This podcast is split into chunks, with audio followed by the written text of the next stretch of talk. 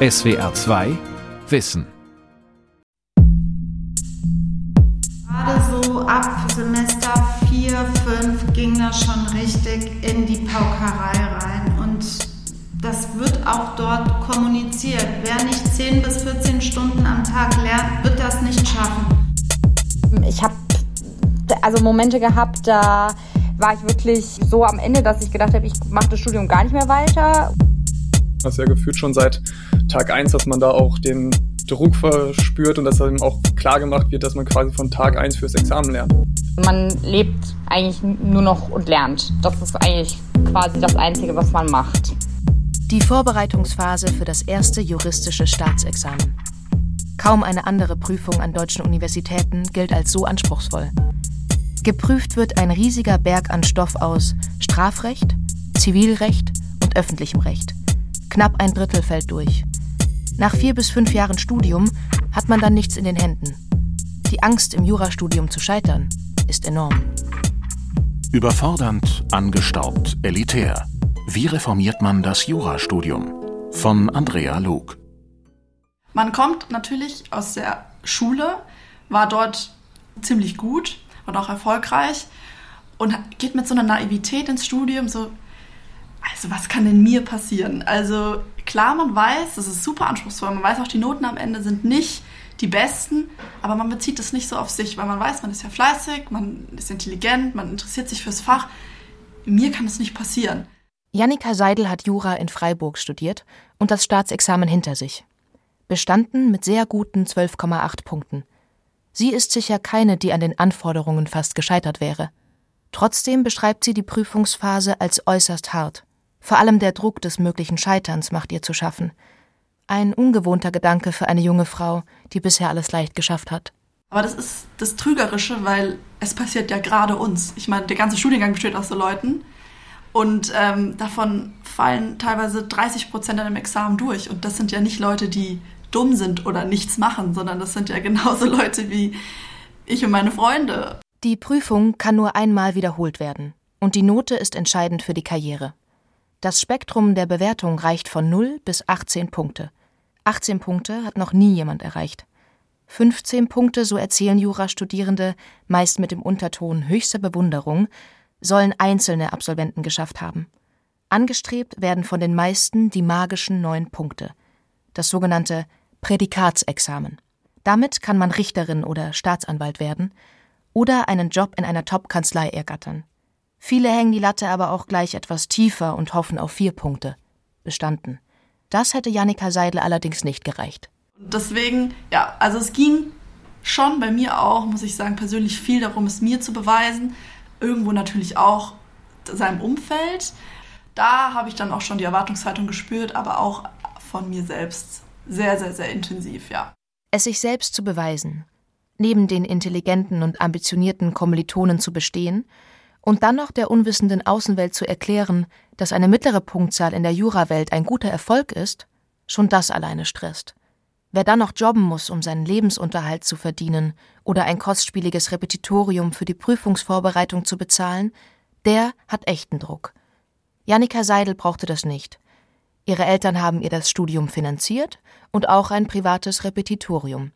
Trotzdem entschloss sie sich, über das Thema Druck zu sprechen, als sie eingeladen wurde, die Abschlussrede bei der Absolventenfeier in Freiburg zu halten. Ich wollte wirklich was, was ansprechen, wo ich wusste, dass es viele bewegt. Ich hatte aber natürlich auch Angst ein bisschen, weil es natürlich auch sehr persönlich ist.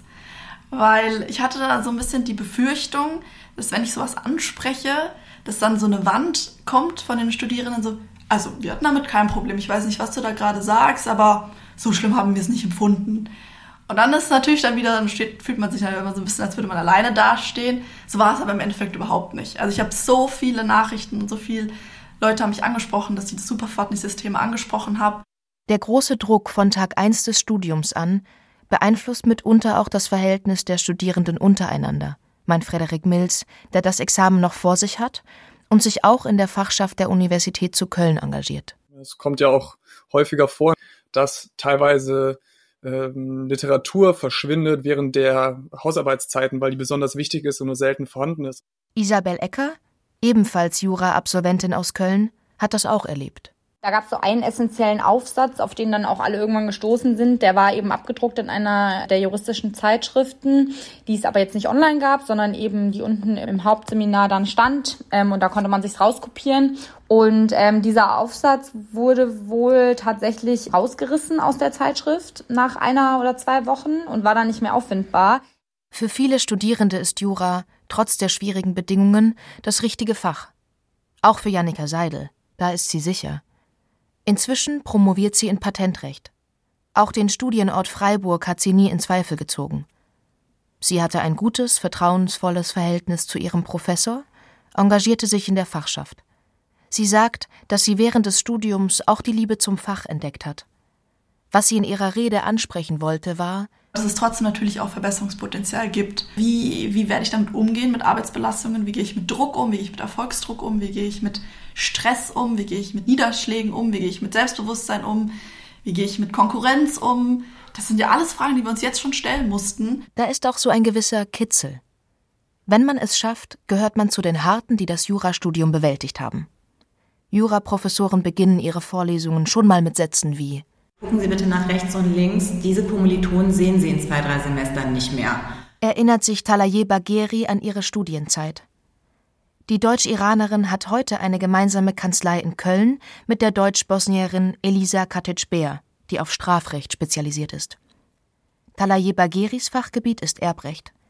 Das Image des Fachs ist so: Man muss tough sein und smart und dem Druck standhalten. Es bildet sich irgendwann innerhalb der äh, Jurastudenten und später auch Juristen so eine Erhabenheit heraus. Man ist dann äh, im Kiosk am Philosophikum und sieht dann die Lehramtsstudenten sich darüber beschweren, dass sie zehn Seiten Hausarbeit über Madonna schreiben müssen, während man mit seinem Laptop schon die dritte Nacht nicht geschlafen hat und da den x-ten Kaffee trinkt. Selbst wenn sie schon das Gefühl hatte, ihr Kopf sei so voll, dass kein Wort mehr reinpasse, hat Jannika Seidel noch stundenlang Jura-Podcasts gehört. Vorlesungen, die Professoren verschiedener Unis kostenlos online stellen. Irgendwas, dachte sie, bleibt da auch noch hängen. This podcast is brought to you by LMU Munich. So, also einen schönen guten Morgen. Wir kommen jetzt zu einem der wichtigsten Blöcke, die überhaupt für die Sie schwitzen oder Sie sind gleich gar nicht gekommen. Das ist natürlich ich habe Ihnen erzählt, wie viel Urheber an einem Werk beteiligt sein können. Manche Studierende versuchen auch mit Drogen oder Medikamenten wie Ritalin ihre Leistungsfähigkeit zu erhöhen.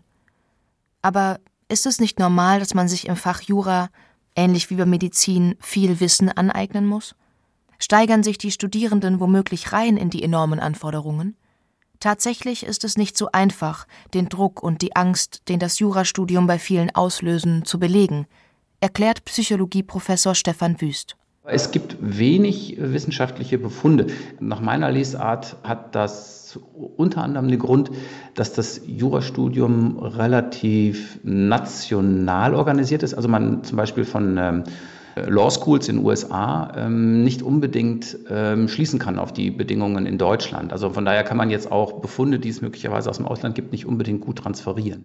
Wüst leitet das Forschungsprojekt Jurstress an der Uni Regensburg, in dem es um die Examensbelastung bei Jurastudierenden geht. Was genau ist da so belastend und können wir das messen? Können wir das ähm, mit unseren Methoden besser greifen?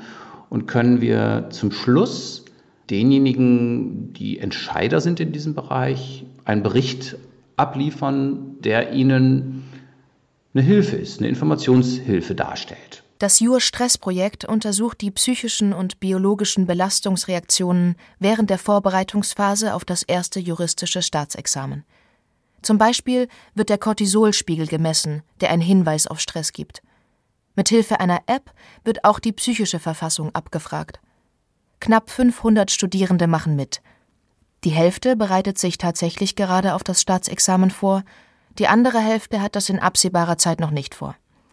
Stefan Wüst geht davon aus, dass der größere Teil der Studienteilnehmer aus der Prüfungsvorbereitung zwar müde und genervt hervorgehen wird, aber nicht krank.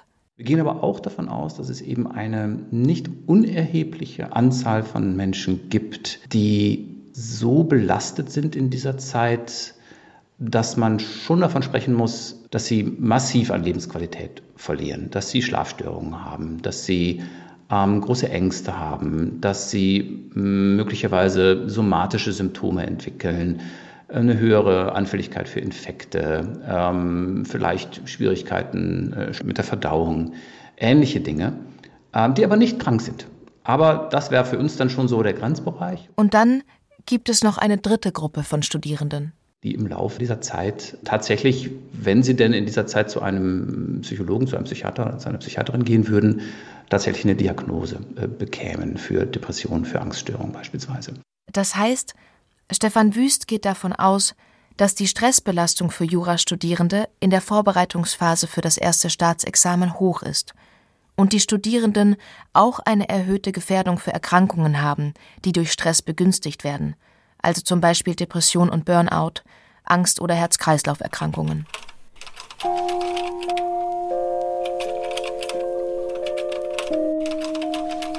Der enorme Stress in der Prüfungsphase ist aber nur eine Kritik am Jurastudium. 2018 gab das nordrhein-westfälische Justizministerium gemeinsam mit 15 Bundesländern ein Gutachten beim Deutschen Zentrum für Hochschul- und Wissenschaftsforschung in Auftrag. Ein Grund dafür?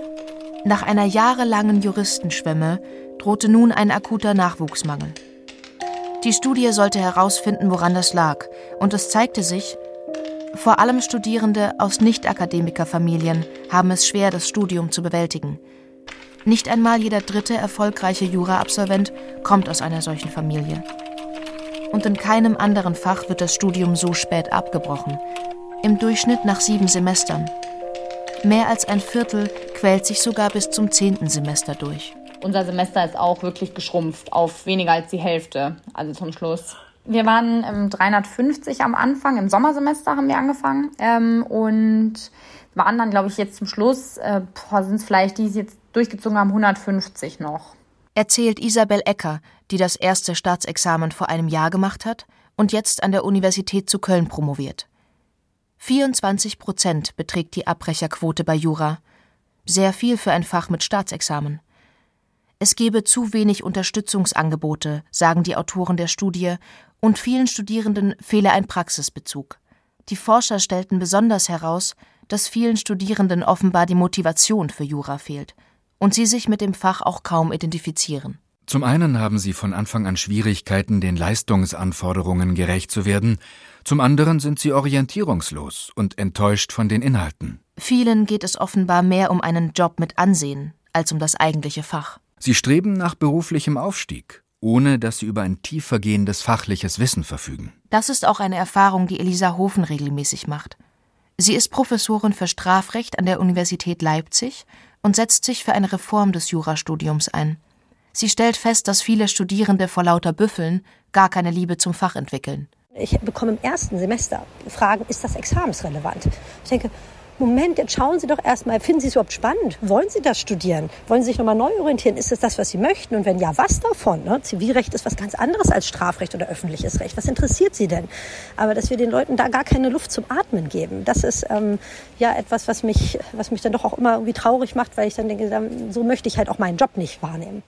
Im vergangenen Jahr lud Elisa Hofen zu der Veranstaltung Staatsexamen der Zukunft nach Leipzig ein. Denn aus ihrer Sicht gibt es jede Menge Bedarf an Reformen. Und die beginnen mit der Frage, wie können wir es schaffen, dass unser Staatsexamen für die Studierenden nicht in der Weise belastend wirkt, wie es derzeit ist, und trotzdem im Ergebnis sehr gute Juristinnen und Juristen produziert? Juristen vergleichen ihren Studiengang oft mit einem Marathon. Vom ersten Tag an bereite man sich über Jahre auf das juristische Staatsexamen vor und müsse dabei zusehen, dass einem die Puste nicht ausgehe. Natürlich müssen Studierende lernen, äh, denn sie sollen ja schließlich ähm, über ein gewisses Rüstzeug verfügen. Sie sollen ja mehr wissen als jemand, der nicht dieses Fach studiert hat. Und natürlich gehört es dazu, auch wirklich eine Menge zu lernen. Was aber absolut kontraproduktiv ist, ist, dass wir im Staatsexamen so viel Stoff verlangen und auch so viele reine Definitionen und eine auswendige Wiedergabe von Meinungsstreitigkeiten, dass die Studierenden davon völlig überfordert sein müssen. So viel kann man gar nicht lernen und so viel muss man auch nicht lernen. Das können die Anwältinnen Talaye Bagheri und Elisa Katic-Bär nur bestätigen.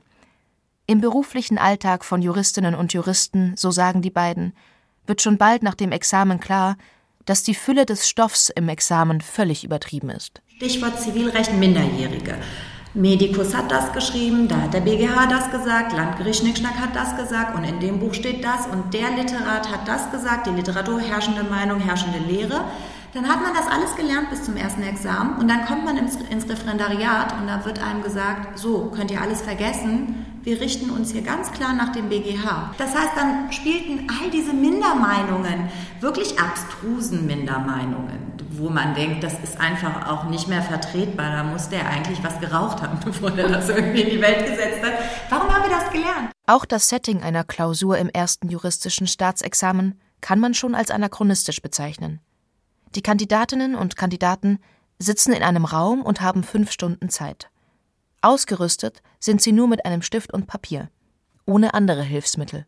Und äh, ja, in so eine Situation werden Sie weder als Anwalt noch als Richterin noch als Staatsanwältin in Ihrem Leben jemals stehen. Ja, das macht einfach schlicht gar keinen Sinn. Das sehe ich tatsächlich als ein Hauptproblem auch für mich als Lehrende an einer Universität, dass das Studium eigentlich von Beginn an sehr stark auf das Staatsexamen ausgerichtet ist und man das den Studierenden auch nicht verdenken kann, dass sie so taktisch denken. Ein weiterer Punkt, vielen Jurastudierenden fehlt ein Blick über den Tellerrand. Ein Auslandssemester zum Beispiel kommt für viele nicht in Frage, weil es Zeit kosten würde. Wozu sich ein halbes Jahr spanisches oder französisches Recht anhören, wenn es nichts für das Staatsexamen bringt? Das gleiche Problem haben wir mit ähm, ja, allen möglichen anderen Veranstaltungen, mit Seminaren, mit Mood Courts, sind so simulierte Gerichtsverhandlungen. Wir haben immer interessierte Studierende, aber weniger. Ähm, viele sagen, für mich ist jetzt erstmal nur wichtig, was tatsächlich im Staatsexamen abgeprüft wird. Und das ist halt schade, weil dadurch auch die Studierenden gar nicht lernen, wie viel Spaß ihr Fach machen kann. Jura ist so facettenreich und so interessant. Ich bin auch der festen Überzeugung, dass man das beste Staatsexamen schreiben wird, wenn man sein Fach wirklich lieben gelernt hat. Und um eine gute Juristin zu werden, so ist Janika Seidel überzeugt, muss man auch die Gesellschaft um sich herum wahrnehmen. Wenn wir später mal Richter oder Staatsanwältinnen oder irgend sowas werden, dann bringt es der Gesellschaft oder unserem Beruf nichts, wenn wir nur Gesetze lesen, wenn wir nur ähm, uns irgendwie in unserer Welt befinden, in unserer Juristenblase, sondern wir müssen, wir haben Kontakt zu der Gesellschaft, wir haben Kontakt zu anderen Menschen, wir haben Kontakt zu Schicksal, mit denen wir uns nicht identifizieren können, wir müssen uns in andere Leute hineinversetzen, wir müssen damit umgehen, mit dem Erfolgsdruck, den wir vielleicht irgendwann mal haben, wenn man dann zu uns kommt und sagt, ich weiß nicht mehr weiter, ich lege alle meine Hoffnung in Sie. An Elisa Hofens Veranstaltung zur Zukunft des Jurastudiums in Leipzig nahmen Vertreterinnen der Fachschaften teil, des Hochschulverbandes, von Landesjustizprüfungsämtern und Dekane verschiedener juristischer Fakultäten. Es herrschte im Großen und Ganzen Konsens, sagt sie, was man am Jurastudium verändern sollte. Der Prüfungsstoff müsse gekürzt werden, die Klausuren weniger umfangreich sein, und im ersten Staatsexamen sollte man den Prüflingen erlauben, Kommentare zu benutzen, also Erläuterungen zu Auslegungen der Gesetze. Und es sollte die Möglichkeit zu einem Bachelorabschluss geben, falls man im Examen durchfällt. Das bieten zum Beispiel die Universitäten in Potsdam und Mannheim bereits an. Elisa Hofen hält es nicht für richtig, dass Studierende nichts in der Tasche haben, wenn sie im Staatsexamen durchfallen. Das geht nicht. Ähm, deswegen halte ich das für ganz, ganz wichtig, dass wir da einen Bachelor einführen, dass unsere Studierenden zumindest da eine Möglichkeit haben, sich beruflich auf der Basis zu orientieren, dann Master vielleicht im anderen Bereich zu machen. Ich könnte mir vorstellen, dass es einen Markt für ähm, Absolventen eines solchen Bachelors gibt, die dann natürlich dann nicht das Richteramt wahrnehmen, aber die in Unternehmen etc. tätig werden die unter Beweis gestellt haben, dass sie vielleicht diesem Examensstress nicht gewachsen waren, aber dass sie in der Lage waren, juristische Klausuren immerhin auf Universitätsniveau durch die Bank weg zu bestehen. Eine weitere Besonderheit, die zudem die soziale Gerechtigkeit im Jurastudium unterminiert, ist das Repetitorium. Ein Kurs, meist von privaten Anbietern, in dem auf das Staatsexamen vorbereitet wird. Etwa 70 Prozent der Studierenden nehmen solche Repetitorien in Anspruch. Jura-Absolventin Isabel Ecker hat zu Repetitorien ein zwiegespaltenes Verhältnis. Also zum einen ist die privaten Anbieter sind eben sehr teuer, also sie sind wirklich sehr, sehr teuer. Ich habe auch meine ganze Examensvorbereitung nebenbei noch gearbeitet, weil wenn man dann 180 Euro im Monat zahlt, ist es halt schon nochmal eine ordentliche Sache neben Miete und was man ja sonst noch alles irgendwie hat. Der Druck, den das Studium aufbaut, wird hier gegen Geld abgemildert. Viele Studierende sind auch überzeugt, dass das Examen ohne privates Repetitorium nicht zu schaffen sei. Einige Unis bieten inzwischen eigene kostenlose Repetitorien an. Die sind aber von unterschiedlicher Qualität. An anderen Unis vielleicht, die natürlich gar keins haben, äh, da muss man ja quasi zum kommerziellen gehen. Und das ist natürlich schon für einige eben finanziell eine echte Belastung, noch zusätzlich. Fehlende Chancengerechtigkeit im Jurastudium ist schon seit Jahren ein wichtiger Kritikpunkt. Nicht nur Studierende aus Nicht-Akademikerfamilien haben es in diesem Studium schwer, auch für Frauen gibt es Hindernisse. Sie stellen zwar die Mehrheit der Studierenden, die Prüfungskommissionen sind aber zu zwei Dritteln rein männlich besetzt. Das hat die Hertie School of Governance in einer Studie im Auftrag des Justizministeriums Nordrhein-Westfalen im Jahr 2018 belegt. Frauen schneiden im zweiten juristischen Staatsexamen knapp zwei Prozent schlechter ab als Männer. Ein Prädikatsexamen mit mehr als neun Punkten bekommen sogar zwölf Prozent weniger Frauen als Männer. Und auch ein Migrationshintergrund bringt Nachteile. Die Wahrscheinlichkeit auf eine Prädikatsnote liegt da sogar 70 Prozent niedriger. Elisa Katic-Speer und Talaye Bagheri haben als Frauen und Migrantinnen selbst diese Erfahrung gemacht. Auch später im Berufsleben. Frau mit Migrationshintergrund vor Gericht, man muss erstmal wirklich Pitbull-mäßig ganz klar machen, ich bin hier und ich lasse mir hier nicht die Butter vom Brot nehmen. Ich weiß nicht, wie du es siehst, Elissa, aber ich empfinde das definitiv so, dass man als Frau nochmal doppelt, dreifach so hart arbeiten muss und auch so auftreten muss. Frau, Frau mit Kind, Migrationshintergrund. Ich habe wirklich den Eindruck, da muss man noch ein bisschen was drauflegen. Daran, dass das Jurastudium anspruchsvoll und lernintensiv ist, will Juraprofessorin Hofen gar nichts ändern. Es ist, finde ich, völlig in Ordnung, dass nicht jeder das Studium schafft, auch wenn das natürlich für den Einzelnen ein Drama ist und hart klingt. Wir wollen nicht in der Qualität abbauen, das ist ganz klar. Aber in meinen Augen ist es halt nicht erforderlich, ähm, ein qualitativ hochwertiges Examen dadurch zu gewährleisten, dass man die Leute völlig überfordert, völlig stresst, psychisch belastet und letztendlich eigentlich das Falsche von ihnen verlangt. Belege dafür, dass das Studium so angstbeladen und stressig ist, gibt es genug aus Studien und aus den Erfahrungen der Lehrenden und Studierenden. Aber echte Gegenargumente, warum das Studium so belastend gestaltet sein muss, für Nicht-Akademiker, Kinder und Migranten so schwierig und die Prüfung so anachronistisch mit Papier und Stift, gibt es eigentlich nicht.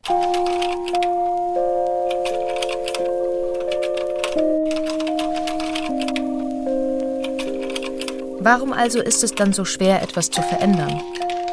Die Juristenausbildungsgesetze unterscheiden sich von Bundesland zu Bundesland. Jedes hat eigene Justizprüfungsämter, die das erste juristische Staatsexamen abnehmen. Das macht die Abstimmung untereinander ausgesprochen schwierig, sagt Elisa Hofen. Es gebe eben nicht die eine Stelle, den einen Verband, der eine Änderung vollziehen könne. Und kein Land wolle den Alleingang wagen und eine umfassende Reform angehen. Dann ist da natürlich ein großer Bewahrungsdrang. Also wir haben das immer schon so gemacht meint Juraprofessorin Elisa Hofen. Zwar gab es bereits im 19. Jahrhundert Kritik an den Noten und auch heute spricht sich niemand gegen Reformen aus, aber es setzt sie auch niemand wirklich um. Vielleicht weil es zu kompliziert ist. Denn für eine echte Reform des Jurastudiums müssten sich alle 16 Justizminister der Länder miteinander abstimmen. Zudem müsste für viele Reformvorhaben auch das deutsche Richtergesetz vom Bundestag geändert werden. Fachschaftler Frederik Milz kennt noch andere Vorbehalte. Nicht nur die äh, älteren Professoren und Professoren, sondern häufig auch die etwas ja, jüngere Generation, kann man sagen, die vielleicht vor wenigen Jahren ihr Examen gemacht haben, die dann sagen, ich hatte so eine schwierige, so eine unangenehme, harte Examensphase, Vorbereitungsphase und Examensphase, da möchte man auch nicht, dass sich daran was ändert. Vielleicht liege es auch bisweilen daran, dass Veränderung Arbeit mache ein Umdenken und eine neue Orientierung erfordere. Aber im Wesentlichen fehle es an einem gemeinschaftlichen Vorstoß, ein System zu verändern, das sich im Preußen des 19. Jahrhunderts entwickelte und seither kaum verändert habe, so Elisa Hofen. Studentische Initiativen und Fachschaften versuchen, sich zusammenzuschließen und über Ländergrenzen hinweg zusammenzuarbeiten. Und auch Juristin Hofen bleibt am Thema dran. Wir versuchen immer wieder durch Veranstaltungen mit Leitern und Leiterinnen von Justizprüfungsämtern in Kontakt zu kommen. Aber ja, es ist wirklich schwer zu wissen, an welcher Stellschraube kann man drehen. Wer wäre wirklich mal bereit und in der Lage, diesen Schritt zu gehen und wirklich etwas zu verändern. Und das ist wirklich schwer. So schnell wie sie gehofft hatte, werde es wohl nicht vorangehen, meint die Strafrechtlerin. Aber ein Katalysator könnte eine Entwicklung sein, der auch die Juristen nicht ausweichen können. die Digitalisierung obwohl sich juristische Fakultäten dagegen zum Teil noch stemmen. Mich erstaunt das immer, dass wir fast zum Mars fliegen können, aber es nicht schaffen, irgendwie gleichzeitig 100 Computer äh, zu installieren. Aber da, tatsächlich sind die technischen Hürden offenbar noch da, auch die Sorge dafür, dass Technik fehleranfällig ist, dass da Dinge schiefgehen können. Aber das ist in meinen Augen ja ganz klar die Zukunft. Also da würde ich jede Wette eingehen, dass wir in 20 Jahren hier nicht mehr mit äh, Papier und Stift schreiben. Wenn die digitale Wende auch im Jurastudium vollzogen wird, hofft Hofen, dann bricht vielleicht der Damm für weitere Änderungen wäre es zum Beispiel möglich, dann, wenn die eh schon einen Laptop haben, sagen so, dann kriegen sie auch noch Zugang zu einer juristischen Datenbank oder einer bestimmten Kommentierung, ähm, also dass sie da auch schon mal den, den Vorteil hätten, dass sie dort Sachen nachlesen können, anstatt alles auswendig zu lernen. Wie gut, dass sich am Ende, trotz des geringen Willens zu Reformen, immer noch so viele junge Menschen in das Fach Jura verlieben und später ihre juristischen Berufe mit Freude und Leidenschaft ausüben. Denn eines ist klar, ein gut funktionierender Rechtsstaat braucht gute Juristinnen und Juristen. Und? Man lernt wirklich, was die Welt im Innern zusammenhält. Ich rate jedem dazu, aber ich sage auch, man muss da auch ein bisschen Leidenschaft für haben. Ne? Also wenn man tendenziell so ein Mäuschencharakter ist und nicht gerne in, in einen Disput eintritt und harmonisch ist, dann kann man auch gut unter die Räder geraten. Das verdanke ich dem Jurastudium. Es hat mich in persönlicher Hinsicht wirklich verändert. Dann lässt man sich auch nicht mehr so viel sagen. Es steigert so eine Selbstsicherheit. Es verändert einen einfach. Man macht die Dinge anders.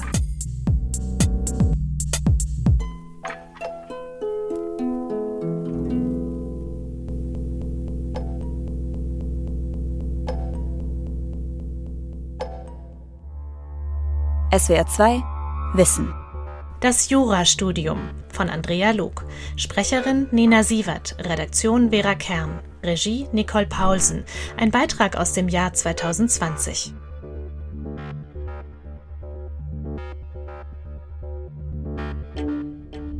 SWR 2 Wissen Spezial. Das Tier, das Tier und wir. Hallo, ich bin Vera Kern. Ich bin Dirk Asendorf. Wir arbeiten in der SWR 2 Wissen Redaktion. Und wir haben was Neues für euch. Zehn Folgen Wissen Spezial über das Verhältnis von uns Menschen zu Tieren. Wir schauen auf unsere lange Beziehungsgeschichte und fragen uns, warum ist es für viele scheinbar okay, Nutztiere zu töten und zu essen, während wir unsere geliebten Katzen und Hunde verhätscheln. Es geht darum, Tiere zu essen, mit ihnen zu handeln und auch, wie wir sie besser schützen sollten. In zehn Folgen nehmen wir euch mit in den Zoo, zur Drückjagd in den Schlachthof, ans Filmset. Ab 20. Mai nachmittags sind die ersten fünf Folgen da, überall wo es Podcasts gibt. Ab 24. Juni dann die restlichen fünf. SWR 2 Wissen. Manuskripte und weiterführende Informationen zu unserem Podcast und den einzelnen Folgen gibt es unter swr2wissen.de.